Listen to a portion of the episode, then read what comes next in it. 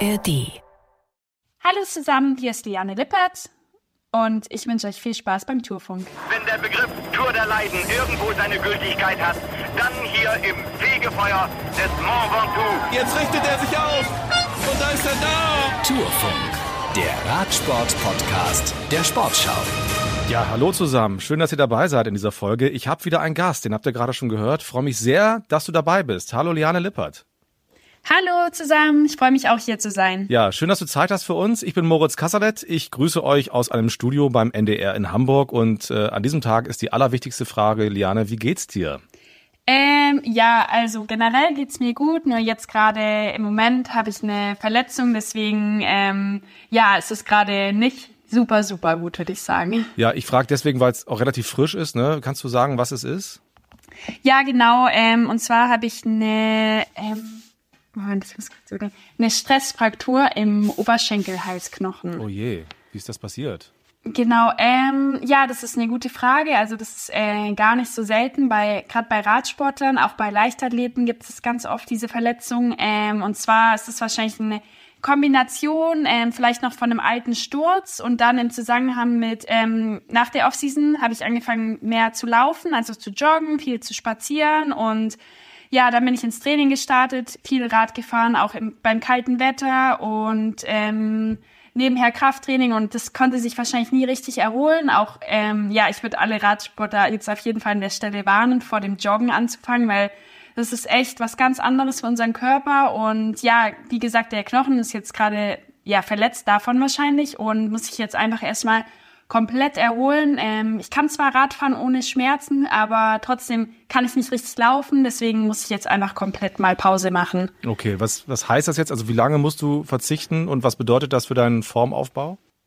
Also das kommt darauf an, wie schnell das eigentlich wieder heilt. Aber ich gebe jetzt also Vollgas, dass es komplett heilt. Deswegen laufe ich jetzt auch gerade auf Krücken, habe jetzt erstmal Trainingslager und alles abgesagt, dass ich mich zu Hause jetzt gut erholen kann. Und im Normalfall sagt man ja nach vielleicht zehn Tagen geht's, ähm, wieder erholt. Also zum Glück ist es auch nur im Anfangsstadium und ich bin froh, dass es diagnostiziert wurde jetzt so schnell, dass ich auch weiß, was ich überhaupt habe. Und ja, im Normalfall, also ich peile jetzt mal an, dass ich in bisschen mehr als einer guten Woche dann doch vielleicht in die Sonne fliege, auch wenn ich dann noch nicht richtig trainieren kann, aber einfach um auch ein bisschen Sonne zu haben und dann, sobald es wieder geht, aufs Rad zu steigen. Okay, das klingt ja ganz gut. Sonne klingt auch ganz gut. Kurzer Wettercheck. Wir sind in Hamburg. Ich gucke raus aus dem Fenster, aus dem Studio hier und es gibt so einen ganz kleinen Rieselschnee. Also Schnee haben wir ja nicht so oft ähm, hier bei uns, hier im Norden. Wie sieht's bei dir unten im Süden aus? Genau, also ich gucke auch gerade raus aus Friedrichshafen am Bodensee und ähm, es schneit auch leicht. Ähm, es ist auf jeden Fall sehr, sehr kalt, deswegen ähm, kann ich mich jetzt auch nicht so beschweren, dass ich heute zum Beispiel nicht raus muss zum Trainieren. Okay. Liane, wir sprechen da gleich noch drüber. Ähm, ihr hört hier den Tourfunk, das ist euer Radsport-Podcast der Sportschau. Den hört ihr natürlich in der ARD-Audiothek. Auch in diesem Winter sind wir für euch da. Und es ist eine Zeit, in der der Radsport in aller Munde ist und das liegt an Jan Ulrich. Der ist in aller Munde. Sein Dopinggeständnis, äh, eine neue Doku, die erschienen ist. Am Samstag wird er 50 Jahre alt und ich kann euch sagen, dass ich mich in den vergangenen Tagen wieder sehr viel mit ihm beschäftigt habe. Das ist natürlich auch in der ARD ein großes Thema. Und mein Kollege Hajo Seppelt, der hat sich mit Ulrich getroffen und der hat mal erzählt, wie es dazu kam, dass er jetzt ausgepackt hat. Der Punkt war das, dass ich vor fünf Jahren ja diese extremen, die extremen Lebenskrise, extremen Lebensabsturz hatte. Ja. Und äh, das kann ich ja heute sagen, den ich, den ich gerade so überlebt habe. Aber ich habe dann umgeschaltet, ich habe äh, mich fürs Leben entschieden und danach musste ich nochmal komplett umdenken. Ja, und in den vergangenen Jahren hat er erkannt, dass ein Geständnis ihn erleichtern könnte. Und so ist es jetzt auch. Ist mein Eindruck, dass Jan Ulrich sehr erleichtert ist. Und ja, vermutlich hat er auch ein bisschen Geld dafür bekommen, äh, dass er auspackt. Es gibt ja eben diese neue Doku bei Amazon. Aber ich glaube, in erster Linie ist es für ihn sehr, sehr wichtig. Und es bleiben trotzdem ein paar Fragen offen. Wie hat das Dopingsystem beim Team Telekom genau funktioniert? Was wusste der Sponsor Telekom? Welche Rolle haben die Freiburger Sportärzte gespielt? Und zu all dem will Ulrich nichts sagen. Er sagt, Aufklärung sei Aufgabe der Verbände. Und er will auch einfach niemand mit reinreißen. Und das ist auch ein Grund, warum er jahrelang gelogen hat. Heute wissen wir, dass der Radsport damals äh, äh, ein großes Dopingproblem hatte. Ja, das war aber zu dem Zeitpunkt, wo äh, die Fuentes-Affäre war, wo auch mein Name dann eben gefallen ist, noch gar keinem klar. Und ich wollte auf keinen Fall, ich habe den Radsport so geliebt, dass ich auf keinen Fall der Verräter sein wollte. Ja, ich habe mir damals gesagt, ich, ich sag nicht, ich, ich, ich, ich reiß da keinen mit rein, ich werde da keine Familien zerstören und, und, und so, so wie es bei mir war, ich habe da den Druck gespürt. Und Jan Ulrich zeigt auch Reue. Es gab sicherlich Fahrer, die dem Doping widerstanden haben. Bei denen muss ich mich entschuldigen. Und natürlich bei den Zuschauern, bei den Fans. Logisch, klar. Da muss ich mich schon entschuldigen bei den Leuten. Da, da war die Enttäuschung auch groß. Selbst bei meiner Mutter, die nichts wusste, war die Enttäuschung groß und das war meine Mutter gewesen. Und das verstehe ich auch. Das sagt Jan Ulrich in einem Interview mit Hajo Seppelt und das könnt ihr komplett sehen auf sportschau.de und in der ARD Mediathek. Da findet ihr auch unsere großartige Doku Being Jan Ulrich. Und in der ARD Audiothek gibt's den mehrfach ausgezeichneten Podcast Jan Ulrich hält auf Zeit. Also wenn ihr mehr sehen und hören wollt vom großen Aufstieg, von den großen Erfolgen und dem tiefen Fall, äh, dann bekommt ihr bei uns in der Mediathek und Audiothek einiges auf die Augen und auf die Ohren. Hier im Tourfunk zu Gast ist Liane Lippert. Freut mich sehr, dass du da bist. Ähm, trotz deiner Verletzung, du hast ja schon erzählt, dass du in einer guten Woche oder vielleicht zehn Tagen äh, wieder aufs Rad steigen kannst oder auch wieder trainieren kannst. Ich stell dich mal kurz vor. Du bist 25 Jahre jung, also die meisten kennen dich ja, ist ja völlig klar, aber so ein paar Eckdaten nochmal. 25 Jahre jung, du bist dreimalige deutsche Meisterin auf der Straße, aktuell auch, trägst du dieses Trikot. Du hast in diesem Jahr eine Etappe der Tour de France der Frauen gewonnen und im vergangenen Jahr warst du nah dran, bei der Straßen-WM in Australien eine Medaille zu gewinnen, vielleicht sogar Gold. Am Ende wurde es Platz vier. Wie lange hat dich das noch beschäftigt? Ja, äh, ich werde oft noch nach dem Rennen gefragt in Australien. Auf jeden Fall hat es mich schon noch lang beschäftigt und ja, der vierte Platz war sehr, sehr undankbar für mich. Ähm, ja, ähm, ich habe das Rennen auch erstmal gar nicht zurückschauen können, weil es für mich echt äh, schwer war, weil es, man weiß nie, wie nah man wieder so ja, wie schnell man wieder so nah rankommt ähm, auf eine Chance, eine Medaille und ähm, wie du gesagt hast, auf Gold. Ich glaube, es wäre echt ein guter Tag für mich gewesen. Aber ja, mittlerweile habe ich es auch abgehakt und ähm, ja, sehe trotzdem ja auf ein schönes Rennen zurück. Dämliche Weisheit, aber man sagt ja immer schon, und wahrscheinlich ist auch was dran, aus Niederlagen lernt man. Was konntest du so mitnehmen, auch an, an Erfahrung für deine Karriere? Ähm, ja, ich meine, generell bin ich halt eher eine sehr aggressive Fahrerin, was ich aber glaube, auch eher interessant finde. Und die anderen, ja, ich finde, die Fahrweisen waren halt nicht so ganz, ähm, ja, ich weiß nicht, wenn man für die Nationalmannschaft fährt, jeder gibt alles für einen, dann will ich auch wirklich ähm, Vollgas geben und um eine Medaille zu kämpfen. Das habe ich bei den anderen in der Situation jetzt halt nicht einfach nicht gesehen und das finde ich ein bisschen schade, aber ich denke, das hat auch die anderen vielleicht ein bisschen wachgerüttelt, weil auch von außen das viel diskutiert wurde und ja, ich muss vielleicht lernen, ein bisschen besser umzugehen mit meiner Spritzigkeit und ähm, an der Rennintelligenz vielleicht auch noch ein bisschen Feintuning auf jeden Fall. Aber ich denke, dass es dieses Jahr auf jeden Fall sich schon viel verbessert hat. Ja, du hast ein erfolgreiches Jahr hinter dir mit vier Siegen. Ähm, den Etappensieg bei der Tour habe ich eben schon angesprochen. Warum lief es dieses Jahr so gut für dich? Ich glaube einfach, äh, der Teamwechsel hat mir auch sehr gut getan. Einfach, ich fühle mich wohl in dem Umfeld. Ich habe das volle Vertrauen von meinem Team. Meine Teamkolleginnen stehen alle hinter mir, die Betreuer, alle Trainer. Ähm, das ist einfach ein ja einfach ähm, gutes Gefühl in dem neuen Team und ich glaube, das macht auch einfach einen Unterschied, wenn es einem mental richtig gut geht, dass dann einfach der Knoten platzt und dann ähm, fängt man an zu gewinnen. Ja, du bist neu bei Movistar, also neu natürlich jetzt nicht mehr, aber es war deine erste Saison bei diesem spanischen Team. Vorher warst du bei DSM, beziehungsweise früher Sunweb. Gibt es große Unterschiede zwischen diesen Mannschaften? Ja, schon. Ich würde schon sagen, dass es ähm, vielleicht sogar der größte Unterschied ist von jetzt im Frauenbereich ähm, von den Teams her. Ähm, vom holländischen zum spanischen Team, was ähm, natürlich viel entspannter ist. Ähm, von der Struktur ist einfach eine ganz andere Mentalität. Eine neue Sprache kam noch dazu. Ähm, genau, ganz neues Umfeld. Ich kannte die Fahrerinnen in dem Team jetzt auch noch nicht so gut, die Betreuer gar nicht. Und es war einfach ja ein kompletter Wechsel und ja, ich bin auf jeden Fall, ich fühle mich sehr wohl und ja, ich kann zum Beispiel jetzt auch viel selber mitbestimmen, was auch Training angeht und die Rennplanung. Ich kann halt mein eigenes Input einfach ähm, mitgeben, weil ich habe mittlerweile ja auch viel Erfahrung und ja, das finde ich ganz wichtig, dass ähm, wir auf einer Augenhöhe sind und zusammenarbeiten und zusammen einen Plan machen. Kannst du denn ein bisschen Spanisch eigentlich? Ja, tatsächlich kann ich ein bisschen Spanisch. Also ich habe eigentlich dann schon früh angefangen zu lernen, als ich mit Movistar unterschrieben habe. Aber ja, es ist jetzt immer noch nicht top. Also, aber ich verstehe schon auf jeden Fall, ja, die Grundkenntnisse sind da und ich, ich kann relativ gut verfolgen wenn, oder zuhören, würde ich mal sagen. Also schon ein bisschen mehr als nur Hola oder Gracias oder Adios. Ja, schon ein paar paar Wörter habe ich schon mehr ähm, gelernt, auf jeden Fall. Du hast eben gesagt, du kannst auch da mitwirken, ähm, so deinen Trainingsplan zu erstellen. Wie, wie entsteht so ein Trainingsplan? Also wie ähm, kommst, kommst du, kommt ihr auf die Idee, was genau für dich gut ist, damit du deine Form richtig aufbaust? Ja, das kommt auch ein bisschen auf ähm, die Fahrerin drauf an, ob man das auch will, da ein bisschen mitzusprechen. Manche sagen, mein Trainer soll es mir einfach machen und ähm, ich vertraue dem und das ist auch gut so, aber ähm, ja, manchmal ist es auch gut, einfach zu verstehen, warum man das jetzt macht, wieso man jetzt zum Beispiel viel an der Schwelle fährt oder jetzt gerade eher so viele Sprints macht.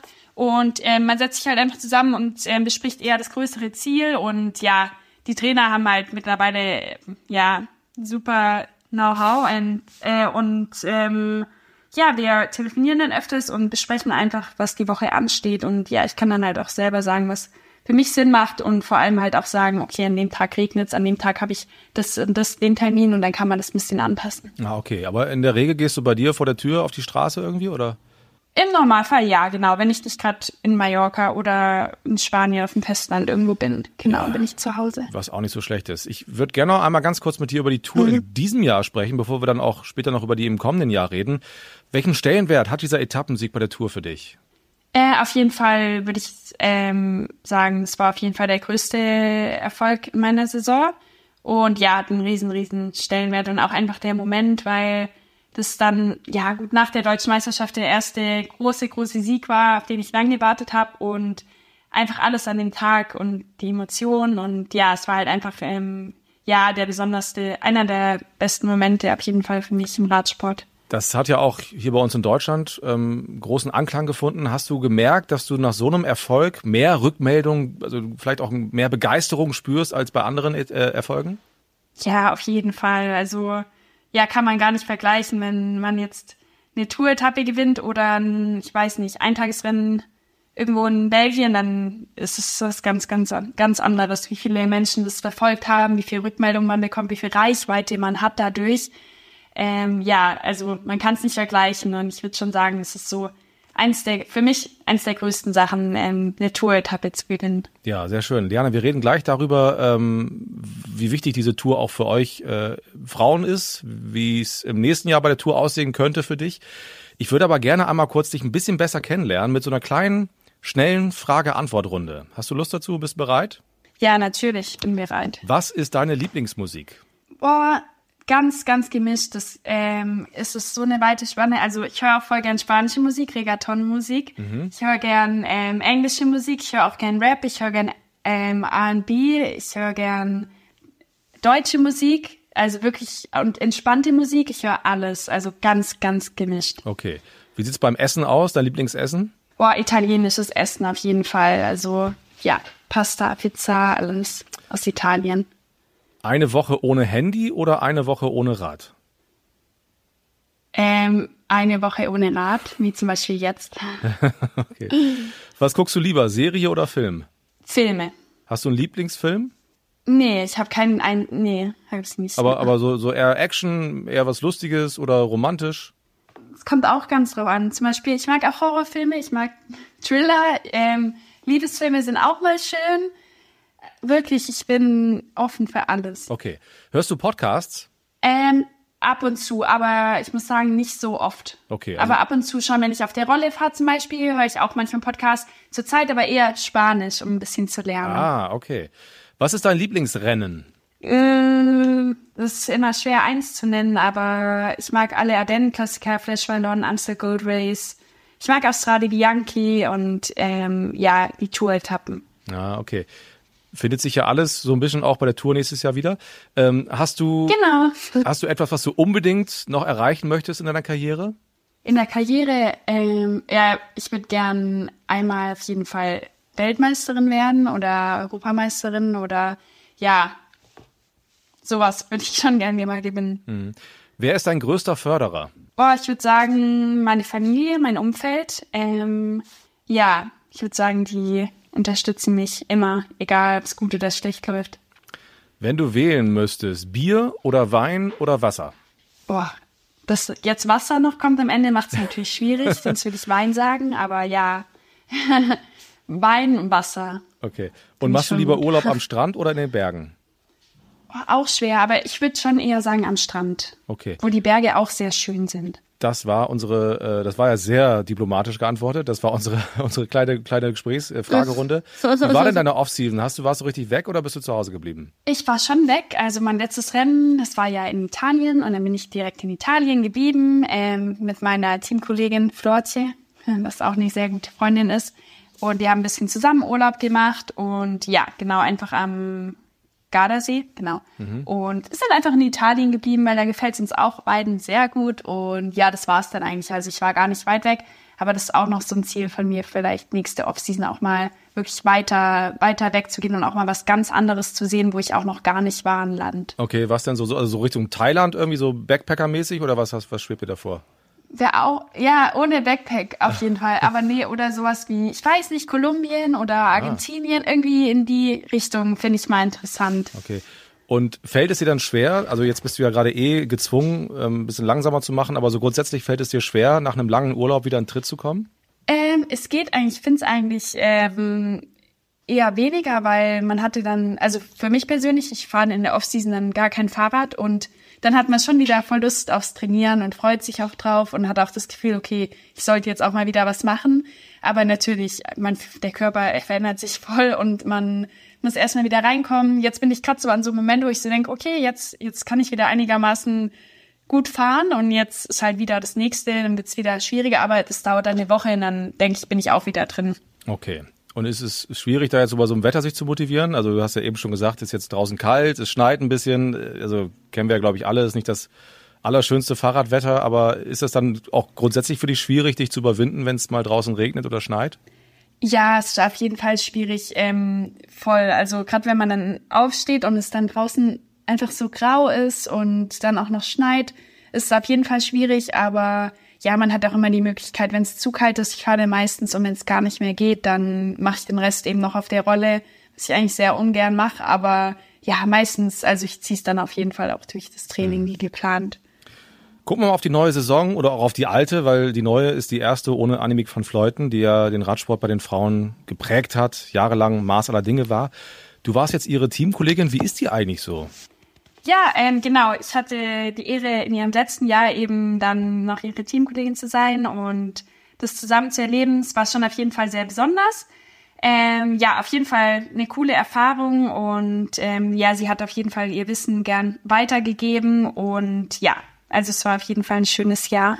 Was, was konntest, konntest du von ihr lernen? Also was hat sie so, wenn du sagst, das Wissen weitergeben, was, was gibt sie dann so ab, dass du sagst, da kann ich mir was abgucken? Ja, sie ist halt so, so erfahren und sie, ähm, ja, sie, sie kennt, kennt ihren Körper halt auch so gut und gerade mit der Höhe, mit Training, Ernährung und allem, ähm, gibt sie halt einfach gerne ihre Tipps weiter. Ich meine, sie hat ja fast gelebt in der Höhe und da sind halt so Sachen, so Tricks, wo sie halt kennt, wie man sich schneller anpasst oder vom Training her und ja, also einfach so Kleinigkeiten sind das, die sie gerne weitergibt. Und hast du eine eigene Idee, warum sie ausgerechnet jetzt aufhört und nicht noch nächste Saison ranhängt? Also jetzt mit Olympia nächstes Jahr und dem Tourstart in den Niederlanden. Hätte es jetzt schon Argumente auch gegeben, für sie weiterzumachen, aber sie war ja sehr strikt, ne? Warum, hast du eine Idee, warum sie so, sich so entschieden hat? Ja, ich, ich glaube, sie hat halt alles erreicht, was sie erreichen wollte. Ähm, und ja, der Olympiakurs wäre sowieso eher ja, ein Stadtkurs, also ist ähm, eher ein Klassikerkurs, was jetzt nicht für sie zum Sieg, denke ich mal, optimal wäre. Wobei man weiß nie, wie in Australien.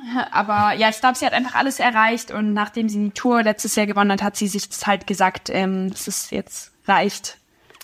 Wohlverdienter Ruhestand natürlich auch. Und äh, was bedeutet ihr Ja. Abschied jetzt für dich in der Mannschaft? Ja, ähm, für mich auf jeden Fall, ähm, ich dann nachrücke. Aber ja, für mich ist auch gut, dass ich schon mal gezeigt habe dieses Jahr, dass ich auf jeden Fall auch in der Lage bin, Ergebnisse zu liefern. Natürlich nicht jetzt im Gesamtklassement wie sie und nicht so schwere Rennen wie sie vielleicht. Und die Art, wie sie gewinnt, ist vielleicht ein bisschen anders, aber ich würde mich auch komplett als andere Fahrerin äh, beschreiben, vom Fahrertyp her. Und ja, deswegen waren wir uns auch nicht so viel in der Quere jetzt dieses Jahr und ähm, ich werde so weitermachen wie dieses Jahr.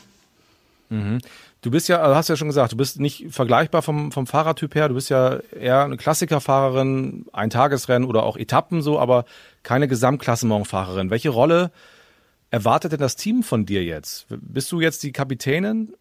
Ja, ich meine, war ich dieses Jahr ja auch schon viel. Bei vielen Klassikerrennen war ich zum Beispiel zusammen mit Annemiek so die, die Kapitänin oder jetzt hatte ich auch schon oft meine Chance, ähm, wie, die ich dann halt auch immer genutzt habe und deswegen mal schauen. Bis jetzt bin ich genau keine Gesamtklassemenfahrerin, aber ich habe auch schon in den vergangenen Jahren gezeigt, dass wenn ich es wirklich will und ich mich darauf fokussiere, dass ich auch an langen Bergen nicht schlecht bin und deswegen aber mein Team, es geht nicht, dass man jetzt von einem auf dem anderen Jahr auf einmal super, super die Berge hochkommt, die langen und trotzdem noch im Sprint so gut ist. Also ja, wir wollen eine gute Balance finden und einfach mal schauen, ohne jetzt zu viel zu ändern, ähm, zu gucken natürlich, wenn wir sonst keine GC-Fahrerin haben, dann werde ich jetzt nicht sagen am Berg, okay, ich fahre jetzt entspannt, sondern ich versuche dann schon, soweit ich kommen kann, zu kommen, auf jeden Fall, bei, mhm. bei jeder Rundfahrt, wo das Team auf mich setzen wird. Wird das Team bei der Tour auf dich setzen? Ich denke, ähm, wenn es alles so bleibt wie jetzt, man weiß ja auch nie, was sich noch ändert, ähm, kann es schon sein. Es kommt drauf an, wer, vielleicht ist auch eine andere Fahrerin auf einmal super fit und dann denke ich mal, versuchen wir vielleicht auch mit zwei oder drei einfach mal im GC zu bleiben und dann sieht man Tag für Tag, wer sich am besten fühlt und dann sind die Rollen auch klarer, denke ich mal. Aber ja, das ist jetzt früh, das jetzt schon zu sagen. Hm. Wie findest du die Strecke im kommenden Jahr? Ja, schön. Also ich glaube, für mich ist das echt ähm, sehr, sehr gut, die Strecke. Und gerade wenn ich jetzt ans GC denke, könnte ich theoretisch schon lang ähm, gut im GC bleiben, was dieses Jahr ja eigentlich auch der Fall war, bis zu, als es dann richtig in die Berge ging. Mhm. Deswegen ähm, gefällt mir richtig gut auch, ähm, dass es eben in den Ardennen ist da oder in Belgien. Genau, also ich denke, das ist für mich schon, schon ziemlich gut, außer dann das Zeitfahren und ähm, Alp d'Huez. Ja, Alp d'Huez ist zu schwer, ne? Wahrscheinlich. Ja, normalerweise schon. Ja. Also ja. Nochmal für alle, also die Tour startet in Rotterdam, führt dann durch die Niederlande, auch durch Belgien nach Frankreich, hat viele Anteile von Klassikern. Die vierte Etappe zum Beispiel führt von Falkenburg nach Lüttich. Das sind ja zwei Orte, die im Radsport weltberühmt sind. Ist das so eine Etappe, die für dich hervorsticht? Ja, wenn ich jetzt so aufs Profil schaue, dann würde ich das schon so sagen, dass das eine Etappe ist, auf die ich mich auf jeden Fall konzentrieren werde. Und ich finde ja, dass die ASO, also der Veranstalter, Ausrichter der Tour, ähm, das ganz gut macht. Ne? Also die Tour der Frauen ist jetzt zweimal ähm, direkt im Anschluss an die Männertour gestartet, hat viel Aufmerksamkeit bekommen. Ich hoffe, das ist kommendes Jahr auch so. Da startet ihr nicht direkt nach der Männertour, dann kommt nämlich erst Olympia und danach geht's für euch los. Aber die Strecke ist natürlich super mit dem großen Finale rauf nach Alpe d'Huez, das haben wir angesprochen. Wie nimmst du generell so das Interesse bei der Tour äh, wahr? Ja, wie ich vorher, glaube ich, schon gesagt habe, ähm, ja, das ist so eine Riesenreichweite, ähm, auch innerhalb von Deutschland äh, auf jeden Fall, aber auch international. Also ich glaube, das Interesse ist sehr, sehr groß und ja, das ist so, ja, es gibt so viele Menschen, die das verfolgen und äh, mitfiebern. Ja, also riesig. Hm. Ist es das, was noch gefehlt hat für euch sozusagen? Ja, ich finde schon auf jeden Fall, dass die Tour hat auf jeden Fall gefehlt und ja, jetzt will man sie nicht mehr missen nach dem zweiten Mal jetzt und ich denke, ähm, es war auf jeden Fall der richtige Schritt, den man gesehen hat. Ja. Und das Interesse in Deutschland ist auch groß, habt ihr schon erwähnt. Und du bist ja auch ähm, aus deutscher Sicht nicht alleine in der Weltspitze. Wir haben noch Ricarda Bauernfeind, Antonia Niedermeyer auch schon äh, große Erfolge gefeiert. Die sind auch äh, noch sehr jung. Du bist mit 25 die älteste von euch dreien. Also drei absolute Top-Fahrerinnen in einem super Alter. Und das ist insbesondere erstaunlich, als dass es in Deutschland äh, ein großes Ungleichgewicht gibt zwischen Männern und Frauen. Es gibt eine Studie, die besagt, dass nur 27 Prozent aller Rennradfahrenden in Deutschland Frauen sind. Hast du eine Erklärung dafür, woran das liegen könnte?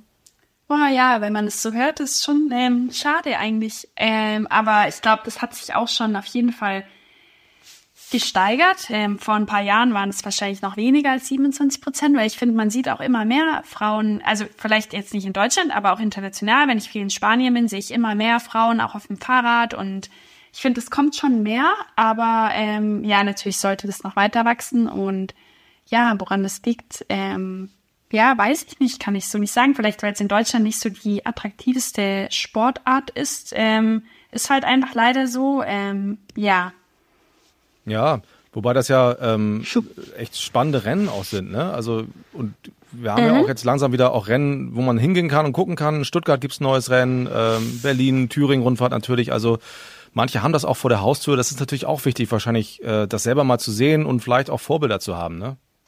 Ja, genau, das ist wahrscheinlich auch so eine Sache, weil ja in Holland zum Beispiel, da können, bei jedem ist irgendwann mal ein Rennen vor der Haustür, weil man fährt ja im ganzen Land.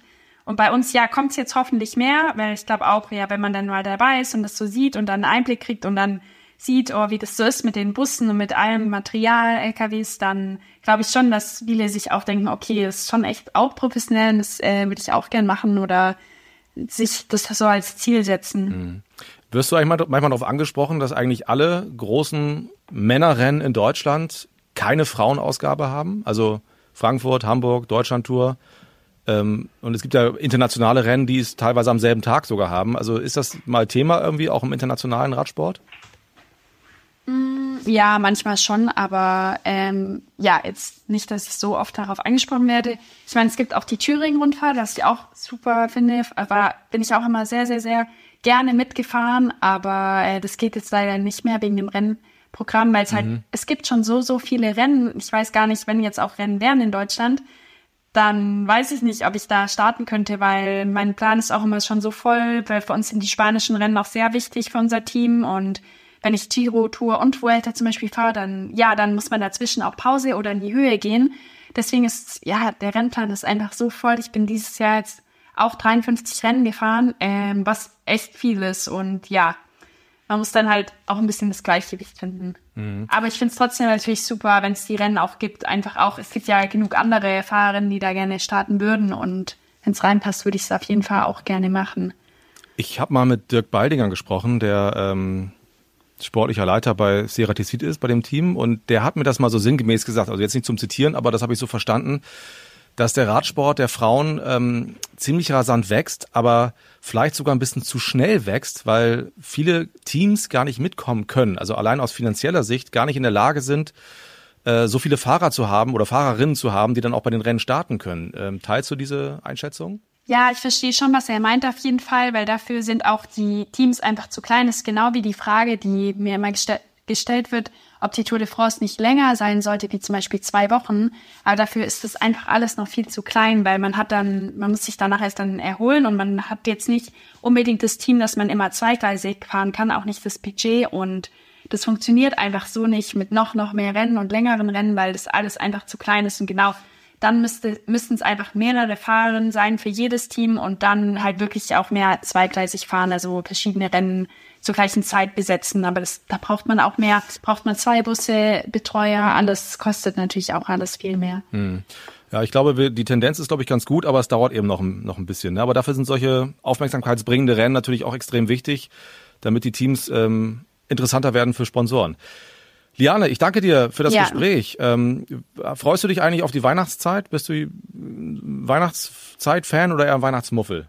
Doch, eigentlich ähm, freue ich mich schon. Auf jeden Fall auf die Zeit. Eigentlich dachte ich, ich bin während der ganzen Weihnachtszeit jetzt in Spanien, aber es ist eigentlich ganz schön, dass ich auch ein bisschen hier zu Hause bin. Kann ich auch ein bisschen mal was machen, Plätzchen oder was weiß ich. Und ähm, ja, dann komme ich auf jeden Fall nach unserer Teampräsentation kurz vor Weihnachten wieder nach Hause. Und ja, es ist auf jeden Fall schon immer eine schöne Zeit und ich genieße das auf jeden Fall. Also die Feiertage bist du zu Hause. Genau. Und ja. habt, habt ihr oft weiße Weihnachten Fall. eigentlich? Mm, in den letzten Jahren nicht mehr so, ja. aber ja, das kommt meistens dann immer später. ja. Weiße Zeit. Aber immerhin, also wie gesagt, hier in Hamburg oder in Bremen, wo ich wohne. Ja da kann man die Schneetage an einer Hand abzählen, äh, die wir jährlich haben. Und das ist dann immer, ja. dann, immer ein großes Highlight, egal äh, ob er liegen bleibt oder nicht. Naja. Okay. Ja, ja. Es hat sich echt verändert in den letzten Jahren, aber ja. ja. Diane, ich danke dir sehr. Es hat Spaß gemacht. Ähm, erstmal gute Besserung für dich, dass du schnell wieder ähm, fit und gesund wirst und dich gut vorbereiten kannst auf die neue Saison. Jetzt haben wir über Olympia gar nicht gesprochen, fällt ja. mir ein. Ist das eigentlich ein Thema für dich nächstes Jahr? Wahrscheinlich schon, ne? Ja, finde ich doch schon. Ja. auf jeden Fall. Also erst Olympia, dann die Tour. Genau, so sieht's aus. Ja.